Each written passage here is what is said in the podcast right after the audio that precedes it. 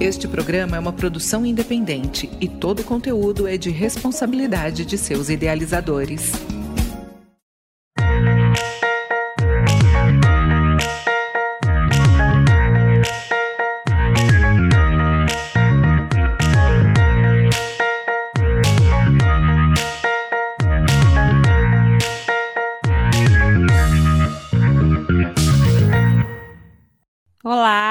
A Júlia Conca e este é o programa Cidades de Fato, o espaço de diálogo, um programa feito para ouvir as vozes da cidade. Vamos conversar com especialistas e a população sobre cidades e soluções. Cidades de Fato, seu papel inclusivo e o nosso papel cidadão. E o assunto do programa de hoje é afroturismo nas cidades brasileiras. E para falar desse tema relevante, vamos entrevistar o Heitor Salatiel.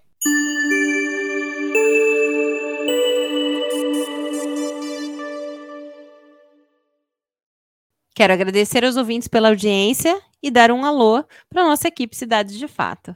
Hoje temos conosco a Érica Nascimento, que é estudante de psicologia, jovem pesquisadora e empreendedora social. A Aline da Silva Souza, que é bacharela em Direito, mestranda em Desenvolvimento Regional e colunista no Tecendo Democracias e Territórios do IBDU. A Natália Patrício, que é mestranda em Desenvolvimento Regional e bacharela em Direito. O Rodrigo Basoli, que é arquiteto urbanista, mestre em Geografia e o Basoli, que é professor da UFT e especialista em cidades. Oi, pessoal, tudo bem com vocês? Olá, Júlia. Olá, ouvintes. É, vamos lá para mais um programa. Hoje um tema super importante e interessante. Estou ansiosa para nossas para nossa conversa. Oi, gente. Estou muito feliz com o tema de hoje. Acho que o programa vai ser bem lindo. Uh, super é, grande expectativa, até porque a gente vive um momento é, bastante complicado, né, quando, quando trata é, de temas relacionados às questões é, afros, né, então acho que é bem importante a gente discutir e estamos aí para explorar um pouco o conhecimento aí do, do nosso entrevistado Heitor. Oi, gente, tudo bem? Também estou bem animada para a discussão hoje. Espero que, como o professor Basali colocou, a gente consiga né, trazer para os nossos ouvintes informação de qualidade sobre um tema relevante. E o nosso convidado de hoje é o Heitor Salatiel. Heitor, que é gestor de experiência turística e cultural, produtor cultural e fotógrafo, é paulistano, apaixonado pela Bahia, viajou desde sempre com a mãe, que trabalhava com, em companhia aérea, com o pai desenvolveu o gosto por registrar momentos. Tem formação em RH, trabalhou na área de recrutamento, seleção e treinamento de grandes empresas e na organização de eventos corporativos. Produz o Guia Negro Entrevista e o podcast Afroturismo, o Movimento, além de conteúdos para as redes sociais. Olá, Heitor, bem-vindo. Olá, muito obrigado pelo convite. Eu estou muito feliz. É, um do, dos principais assim do nosso projeto é documentar as nossas histórias. Então, hoje está aqui no podcast, é, produzindo esse, esse, esse material que, que vai ficar para a posterioridade e que as pessoas elas vão ter acesso a, a, informações e conteúdos que um tempo atrás eu não tive acesso, né?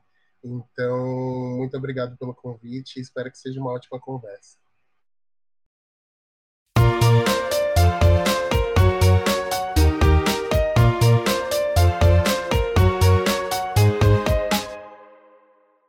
Damos início agora ao nosso primeiro quadro, que é o Vozes da Cidade, onde quem comanda a rodada de perguntas são os estudantes. E aí, Érica, Natália e Aline, o que vocês querem saber sobre o tema de hoje? Heitor, vamos contextualizar os nossos ouvintes? É, eu queria que você começasse contando para a gente um pouco sobre o afroturismo e que você esclarecesse também é, esse tema né, de uma forma bem objetiva. Bom, uh, dentro do turismo existem várias vertentes, né? Turismo de luxo, turismo ecoturismo, turismo de, de, de avistar pássaros, e dentro dessas gamas sempre foi intitulado turismo étnico. Só que aí a gente do Guia Negro, a gente sempre provoca essas questões porque a gente entende que etnia pode ser qualquer uma. Então, quando a gente demarca o nosso, o nosso novo movimento como afroturismo, é, e quando a gente fala é, desse processo, a gente está falando de movimento Black Money, a gente está falando de reconexões com ancestralidade, a gente está falando de vários contextos que influenciam na sociedade como um todo, né? Pensando que a gente está num espaço onde 54% da população é uma população negra. É, então, ouvindo o episódio do podcast de vocês, né, o Afroturismo Movimento, eu gostei muito de uma fala da Tânia Neres, e ela fala um pouco sobre o afroturismo como um turismo antirracista, né? E aí, lendo um pouco algumas coisas que vocês produziram sobre a telaria, especificamente, eu fiquei lembrando do Green Book, né? Que é aquele filme que se passa no momento de segregação né, racial no sul dos Estados Unidos em 62. E eles usam aquele livro verde, né? Justamente como um guia, uma lista com os hotéis, restaurantes e bares que eram seguros, né? Que constituíam espaços seguros para as pessoas negras. E aí, pensando inclusive nessa questão do racismo estrutural, né? E aí o material de vocês falando justamente sobre a hotelaria novamente, né, da Lei Afonso Arinos, de 51, que é a primeira lei antirracista no Brasil, que é por conta de um caso de racismo em um hotel de luxo no centro de São Paulo, né, que se nega a hospedar uma dançarina negra americana. E enfim, eu queria que você falasse um pouco para a gente, né, sobre essa questão do racismo estrutural, mas também sobre como as viagens, né, como está no site de vocês, para além de uma experiência transformadora, pode e precisa ser uma experiência inclusiva. É muito boa sua pergunta. Realmente, é, é, é, é esse processo do racismo estrutural ele ele está presente. A gente não consegue é, sair disso de uma forma tão rápida, né? Então, é, é, um processo de construção. É necessário que, que a gente passe por esse letramento racial, que a sociedade ela venha entendendo o, o, o quão é impactante, o quão esse esse racismo racismo estrutural ele está presente nas nuances, né? Então, como você trouxe essa lei Fonso Arinas que demarca esse processo do ato político dentro das leis, da, das questões raciais, né? E, e, provém de um, de um processo de hotelaria, né? Então, quando a gente coloca no subimaginário a hotelaria, é sempre aquele lugar do lazer, né? De você relaxar, de você ser paparicado, você ter a pessoa que te recebe na porta, você chegar no quarto, o quarto tá ali é, tranquilo para te receber, e aí você chega na, na, portaria e a pessoa ela te manda para a sala do RH achando que você foi para um processo seletivo e, e não para uma hospedagem. É, trabalhar com, com esse acolhimento. Tem um texto muito legal no Guia Negro que foi produzido pelo Uber Clemente, que também é uma grande referência na área da, da hotelaria, é, e ele fala que afroturismo é, é esse aconchego, né, esse acolhimento. Então, todo e qualquer lugar vê, né, qualidade nos, nos, nos é, é, que nos é negado há muito tempo, né? Então, a gente, quando pessoas negras, a gente está sempre trabalhando, sempre produzindo, sempre correndo atrás, sempre no corre, mas a gente não preserva de poder celebrar, né? Então, quando a gente vê esse processo do, do afroturismo sendo o, o acolhimento, esse aconchego, é justamente nesse lugar da gente é, se sentir que de uma hospedagem é, de, de, de, plataforma, né, de aplicativo, ou então eu posso estar num grande resort eu vou querer ser receber, recebido bem da melhor forma. Então, acho que é exatamente isso. Assim, o turismo ele demarca esse posicionamento racial, né? Então, a gente tem uma lei hoje através do turismo e a construção de um processo de letramento racial, um processo de entender que todos os corpos ali são bem-vindos. Né? Heitor, é, eu, minha mãe e minha tia, que somos três mulheres negras, nós fizemos a caminhada Salvador Negra e foi assim uma experiência incrível, né? O sentimento de pertencimento aflorou de uma forma muito intensa, o que me fez pensar que é possível de fato ser uma pessoa negra na cidade, né? E construir uma, uma percepção da cidade partindo da nossa própria ótica, assim, sem invisibilizações que é possível então sair dos não lugares que a cidade tem arquitetado para a gente, e aí partindo do fato então de que as cidades passam por um processo de divisão racial dos seus espaços, como nos ensina Lélia Gonzalez, e considerando a sua experiência com as cidades, Eu queria te perguntar quais as principais barreiras que você identifica nos acessos à cidade enquanto fonte de experiências turísticas, quais as tecnologias assim de exclusão postas para a gente que você enxerga é, com mais frequência e aproveitando o embalo também para perguntar como que surgiu em vocês a vontade de, de elaborar esse projeto.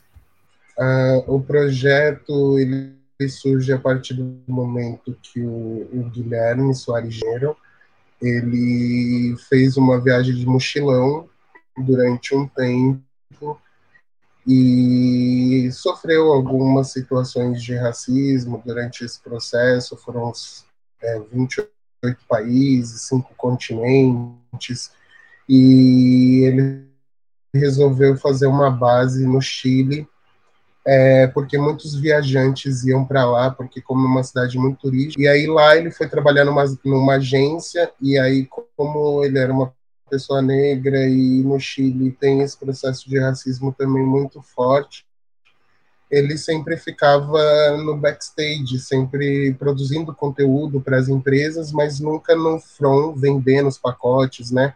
Lidando diretamente com o cliente final.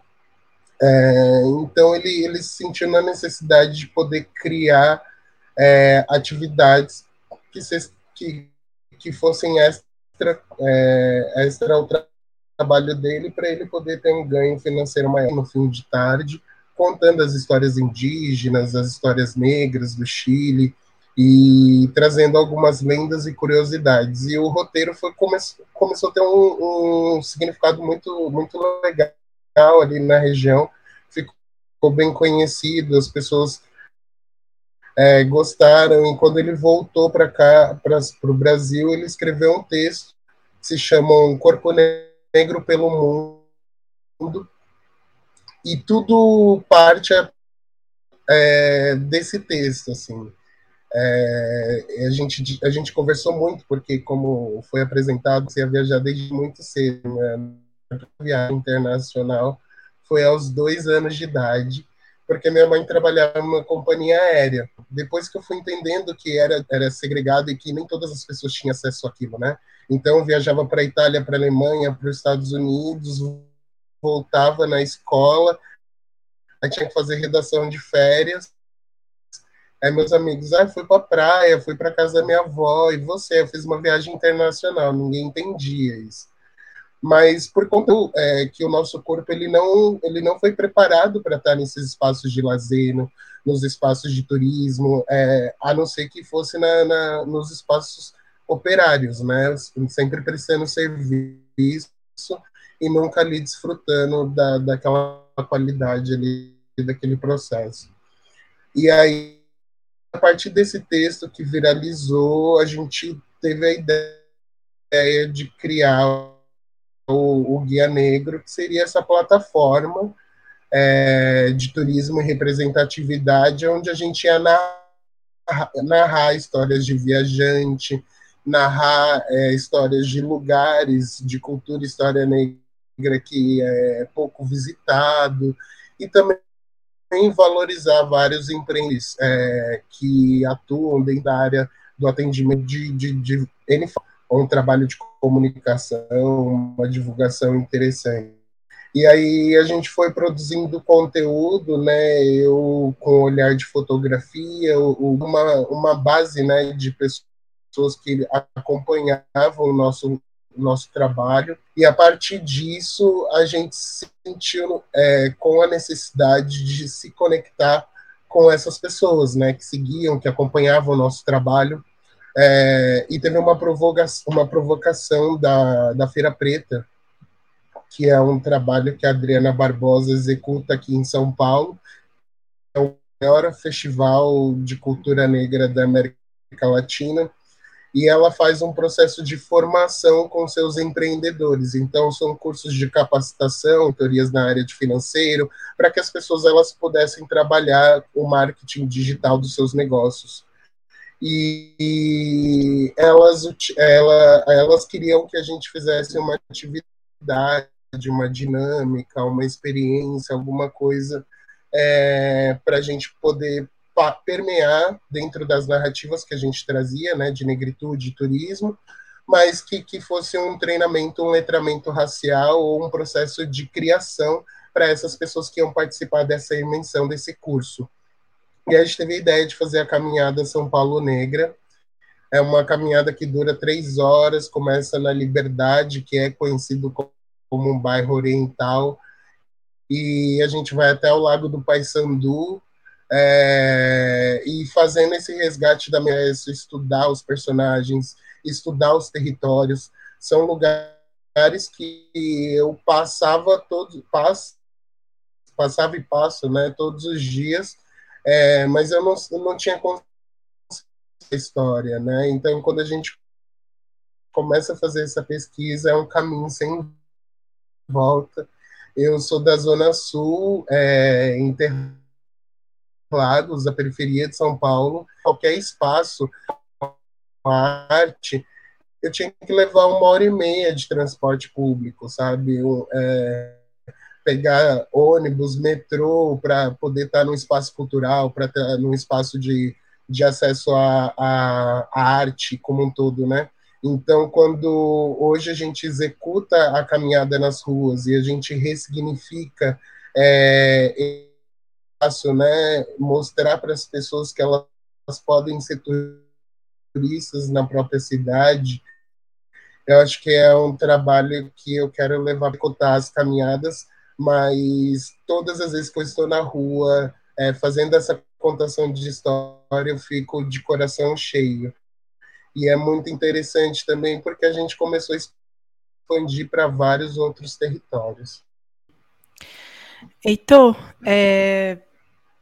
bom, considerando mulher que mulheres negras são historicamente né, atravessadas por um somatório de violências, eu queria te pedir para compartilhar com a gente dicas né, para mulheres viajantes e enfim. Sabe que é muito, muito interessante, é, desde quando a gente começou a trabalhar com, com, turismo, com guia negro, a, a nossa, nossa são mulheres e são mulheres negras, e as experiências também que a gente, executa, a maior parte também são mulheres são mulheres negras, a outra parte são os companheiros que são arrastados pelas mulheres. É, é, muito, é muito delicado falar sobre isso. Tem uma plataforma que se chama é, Bitonga Travel, que é gerido pela Rebeca Leteia, gente, ela trabalha no Médicos Sem Fronteiras, ela, ela é meio do continente africano, ela criou essa plataforma onde ela dá aumentado mais esse movimento. É, a gente sempre vê né, mulheres brancas, europeias, viajando por aí, isso é uma coisa é, muito comum, principalmente pós esse processo é, é do nomadismo digital, né? Muita gente trabalhando home office e viajando por aí mas a gente não vê, porque são corpos que sempre são objetificados, são corpos que sempre é, estão à margem, né? É, eu sempre dou uma dica de ter uma única pessoa onde você passe todos os seus paradeiros, né? Você foi para uma festa, você manda sua localização para essa pessoa, você faz um roteiro do dia, as atividades que você vai executar no dia você manda para essa pessoa, ou um, um, um, parceiro, alguém que você tenha, su, alguém da sua família, mas que alguém foi executar. Acho isso é um grande, é um grande ponto de segurança. Mas é, visitar blogs de viajantes negras, tem muitas meninas que dão dicas interessantes. A, a Paula Go, é, que é uma viajante, ela mora no, continente asiático há um bom tempo, e ela sempre trouxe grandes narrativas de viagem interessante para mulheres, e para além da dica né, de indicar para as pessoas, é, sempre falar para as pessoas o seu roteiro, o seu paradeiro, eu dou uma outra dica, leve canga na sua mala. canga numa mala. Uma, porque ela, em um momento de emergência, ela pode virar uma toalha. Em alguns lugares, por questões religiosas, é, você tem que cobrir as partes do corpo, então ela pode. Desculpa, ela pode se tornar uma saia, ela pode se tornar um turbante, você já está pronta para festa. É, você pode utilizar a canga de várias formas. Então, por isso eu sempre dou essa dica da canga. É, agora, quanto carona, hospedagem, é sempre interessante você ler, né? A gente tem aplicativos de carona, a gente tem aplicativos de hospedagem, é, tem hostels, né? Então, sempre ler as recomendações. A, as meninas, elas são as únicas que colocam comentários ali de, de reação, se foi positivo, se negativo e isso é muito importante para ajudar a viagem de outras pessoas. Heitor, a minha pergunta tem é, dois momentos. No primeiro momento, eu falo enquanto uma mulher branca que tem uma criança que não se identifica enquanto criança branca. Então, quando a gente fala de é. afroturismo, como é que eu, enquanto mãe branca, ou então enquanto pessoa branca, eu posso é, caminhar do lado, caminhar junto. E além de é, colocar, inserir a minha filha nesse contexto onde ela vai ter representatividade e pertencimento, como é que eu, enquanto pessoa branca, posso também é, caminhar do lado das minhas amigas, que são mulheres negras? Esse caminhar é, é necessário, né? É um, é um caminhar que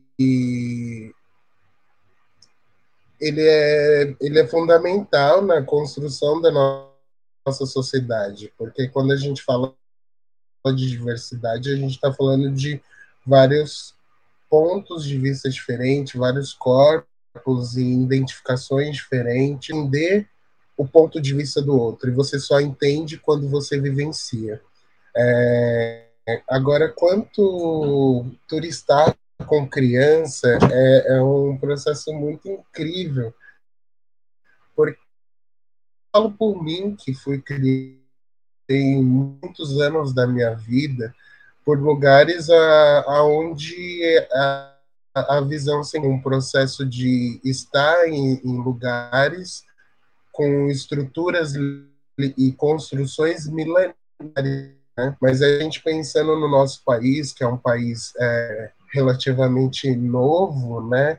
E aonde a gente tem um processo de abolição, né? Que eu falo que a lei, a lei da abolição foi uma lei de um tweet mal feito, foi um, um, um, uma lei de uma linha só e que não garantiu subsídio nenhum para essa população.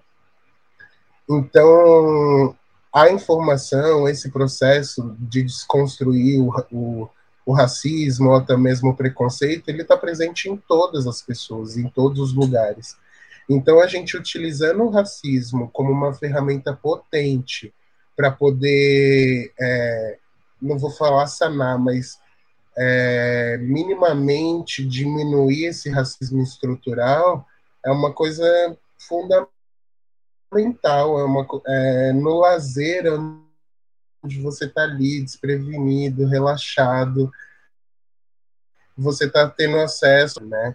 Então, quando a, a, gente tem crianças que fazem a caminhada, é muito incrível e muito enriquecedor as perguntas que eles fazem, como eles se interessam. A gente só, só mostra para as pessoas negras e para as pessoas não negras que turismo é escolha. Você pode escolher onde tem todo aquele processo turístico mundial, mas lá também tem o Chateau Rouge, que é um bairro preto, onde tem várias galerias e galerias que ditam tendências para o Louvre, que ditam tendências para vários outros espaços renomados, mas é, é um espaço de cultura e história negra, uma marca é, sabe, super famosa e tudo mais. Mas eu também posso comprar um, um tênis de uma, de uma empreendedora negra É, então, quando a gente fala desse processo do black money e, e turismo escolha, é fazendo a economia girar por mãos pretas, é revisitando espaços que a gente não, não vê como um espaço turístico. É, muitas pessoas é, veem a liberdade, que é um buscando essa, essa visão oriental, mas é um bairro que foi construído por mãos negras, foi a primeira periferia de São Paulo. E, e a gente não quer apagar a história atual, a gente está fazendo um resgate da, da construção da história completa. Né? A gente não quer partir somente de um ponto de vista. Eu sempre visitei, sempre as pessoas me olhavam. E aí, às vezes, eu levo um amigo branco no Aparelho Luzia, que é um espaço, um quilombo urbano aqui no centro. É, é, é um espaço que é gerido pela Erika Malonguin, que foi a primeira deputada trans lá, e ele fala: Nossa, todo mundo está me olhando, eu estou me sentindo incomodado. Eu falo: Isso é educativo, porque em todos os outros espaços eu sou a única pessoa negra. E eu passo isso, eu passo por isso sempre né? Então você passar isso por dia, nossa, que legal, né? Tipo, é educativo, né? Você, no lugar onde você vai valorizar o privilégio do outro, né? É, o afroturismo é para todo mundo. Acho que é, respondendo essa pergunta é nesse lugar. Pessoas brancas, pessoas negras, todo mundo tem que fazer. A gente tem que saber a real história. Chega de falar para a gente que quem descobriu o Brasil foi Pedro Álvares Cabral. Chega de falar para a gente que o processo da história é eurocêntrica. Não, a gente tem uma ancestralidade, uma ancestralidade das religiões de matriz africana muito forte, muito presente. E as pessoas elas não visitam o terreiro por preconceito, por medo. E por conta do medo, por conta do preconceito, tem muitos espaços religiosos é, que são atacados, que, que as pessoas botam fogo. É, tem espaços de extrema. Tem o, o Iabá, é uma praça que, é gerido pelo centro, pessoal do Centro Cultural do Reggae, é uma galera que faz ocupação em alguns prédios públicos é, é, que tem lá no, no Pelourinho, que são prédios abandonados, e lá e, e não é visto, não é, não é valorizado. Aí, a partir do momento que uma cantora foi fazer uma campanha, lá esse espaço hoje tem uma outra projeção. Então, a gente precisa de nossa história, ela está na oralidade. Então, quanto mais pessoas saberem da história para poder passar a história para frente, melhor.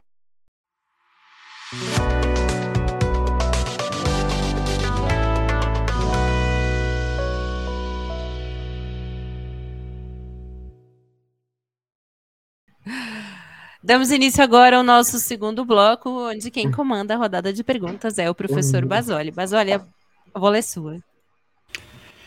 Obrigado, Júlia. Gostaria de agradecer ao Heitor pela, pela sua presença, disponibilidade de estar aqui conosco, tratando aí de um assunto tão importante.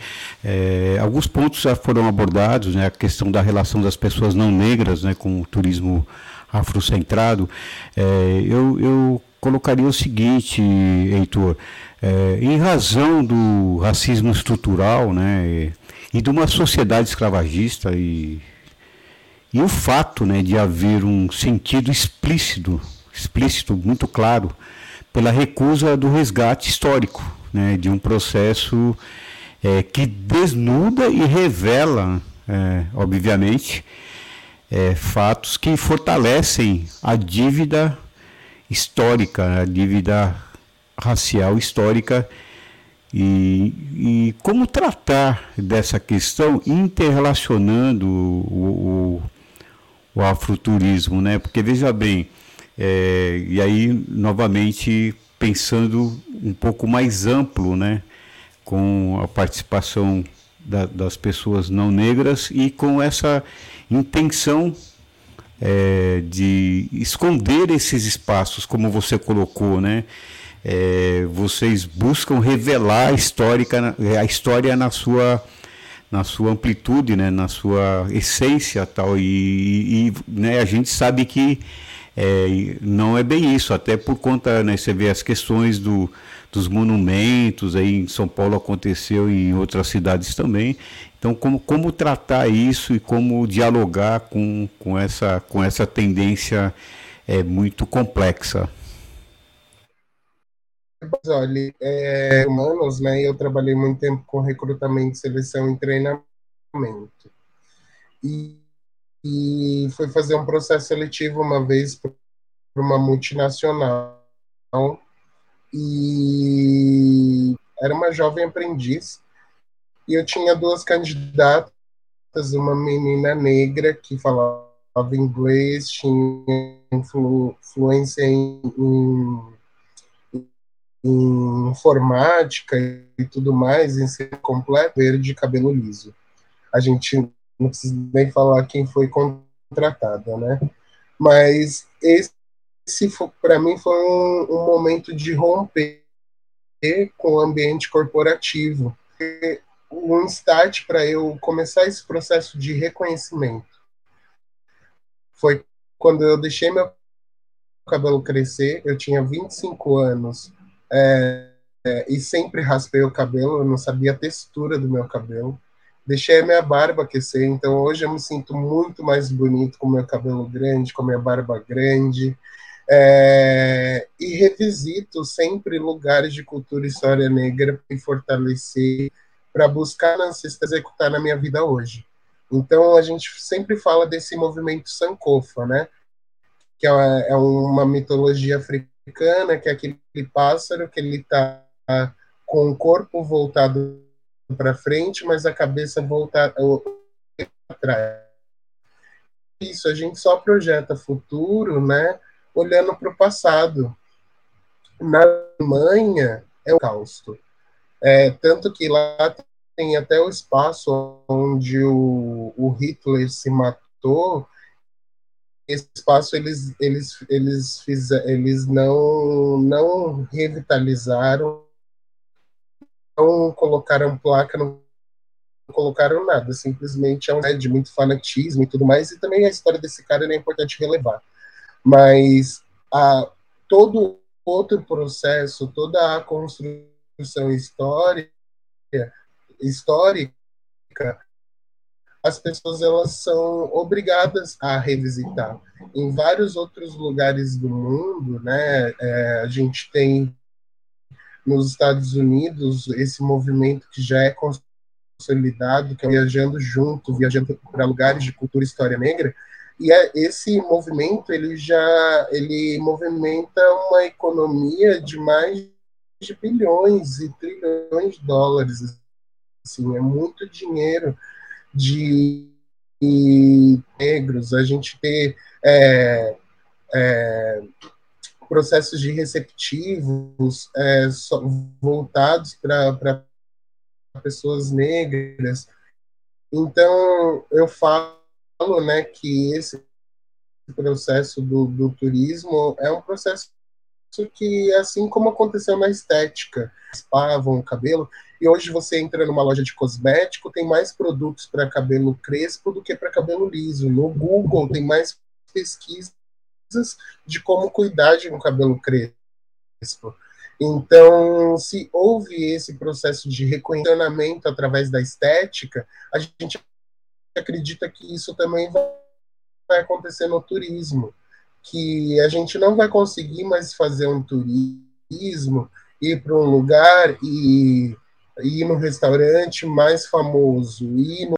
sendo que na verdade as pessoas elas querem se conectar com quem mora lá, com quem constrói a cultura do espaço, né? A gente a gente quer, quer, quer ter uma viagem, mas ter uma viagem em vida real, não uma viagem fake, né? Só isso muda a sua relação com o ambiente que você está. Isso muda e, e, toda vez que você viaja para um outro lugar, você se reconhece mais de onde você vem, você fortalece as suas origens, né?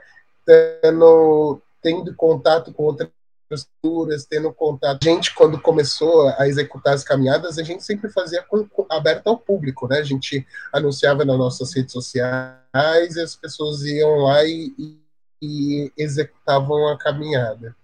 E aí muitas pessoas achavam muito interessante o processo e começou a indicar para as empresas.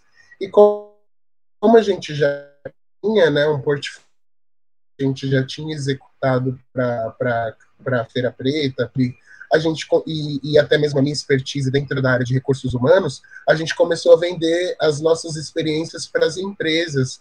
E foi a melhor coisa que assim foi o casamento de, dos dois mundos, porque aí eu volto para a área do, do corporativo, mas é, na época que eu era analista lá de recrutamento e seleção.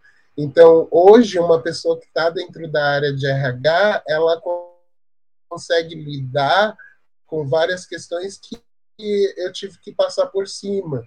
Mas hoje, o, empresas hoje têm grupos de diversidade e fazem ações pautadas para mulheres, ações voltadas para corpos LGBTQIA+, plus, mas é, as questões raciais é, é, a base fundamental, né? Porque se a gente pensar em moda, se a gente saúde, é, me desculpa, mas nós pessoas negras a gente está bem à frente nas ações, né? Então, quando você sofre é, questões raciais, é, assim, é, por conta desse racismo né, que, que opera na nossa sociedade, é muito doloroso, porque não é, não é revisitado a história como ela deveria ser contada. Né? Então, esse, esse respeito ele, ele, só é, ele só é ultrapassado porque é contado na escola que a gente aceitou ser escravizado. Mas não, teve várias outras ativações em todos os, os, territórios onde teve pessoas negras escravizadas, todos os lugares tiveram revolta e, e essas histórias elas não são revisitadas, né? Então simplesmente é passado que é que a gente aceitou esse processo de escravização e questões de meritocracia sendo que isso não existe. Se eu não tenho acesso à informação, se eu não tenho acesso a estar em todos os ambientes, é, esse, esse processo ele não, não vai para frente.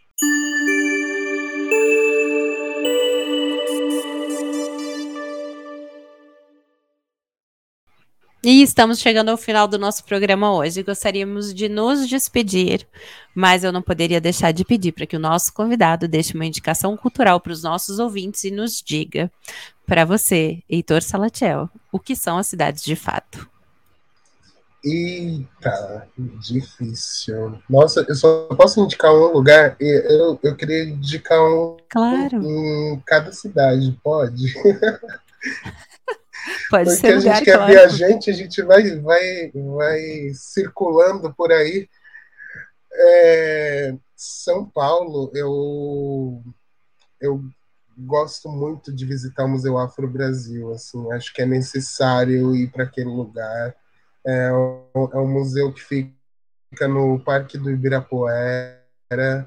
É, é, o ingresso é tem aquele parque que é lindo, acho que dá para passar uma tarde no parque. Vários antropólogos do mundo inteiro vêm estudar esse espaço. Acho que assim, o Museu Afro Brasil é um espaço completo. E é isso. E aí, em Salvador, eu indico, revela o cheiro, revela a identidade de religiosa, o comportamento das pessoas. Acho que assim, em todas as cidades tem que visitar o mercado municipal. Acho que isso, isso é um grande fato. Mas a Feira de São Joaquim, acho que ela, para ela bate no lugar micos, assim, em, em, cultura que tem em Salvador. Olinda, Olinda tem que. Ai, gente, eu vou me empolgar, vou aqui ficar falando. Olinda tem que visitar lá o, o Pretoió, é, são lugares de grande resistência, de cultura, tem que ficar em Olinda, muita gente vai para Recife e passa um dia em Olinda, o dia em Recife, assim. É, João Pessoa é, é um lugar que a gente conheceu recentemente, a gente está expandindo para lá, em parceria com o pessoal da Sancrota, é, e revisita vários lugares, e aonde foi o Pelourinho, lá em João Pessoa, é onde acontece os, a tardezinha, é, é um chorinho no é, acho que vale a pena visitar. Lá em São Luís não tem o, o Quilombo Urbano, que é, é, o, é um bar de reggae é, que fica no bairro da Liberdade também, que é que também é o bairro da Liberdade. Rio de Janeiro tem que visitar a Pedra do Sal. É, Minas tem que ir para Ouro Preto em Porto Alegre tem o Museu Percurso Negro, em Curitiba tem Linha Preta, todas as cidades têm lugares de cultura. Cidade, de fato, são as pessoas, as pessoas que constroem a cidade, são as pessoas que estão circulando pelos lugares, é, é aquela senhora mais velha que vai parar do seu lado, que vai te dar um, uma mensagem do dia, é aquele senhor que vai te receber muito bem e que vai te apresentar da melhor forma possível, é, é aquela criança que com uma atitude ela vai de fato, é, são as pessoas que constroem ela. Agradecemos imensamente ao nosso entrevistado de hoje e à equipe do projeto Cidades de Fato. E especialmente a você, nosso ouvinte. Na semana que vem voltaremos com novos temas e novas entrevistas para vocês. O Cidade de Fato de hoje contou com Júlia Conca na locução e apresentação, Érica Nascimento, Aline da Silva e eu, Natália Patrícia, no apoio e desenvolvimento do conteúdo, e professor Basoli, no apoio técnico, coordenação geral e consultoria.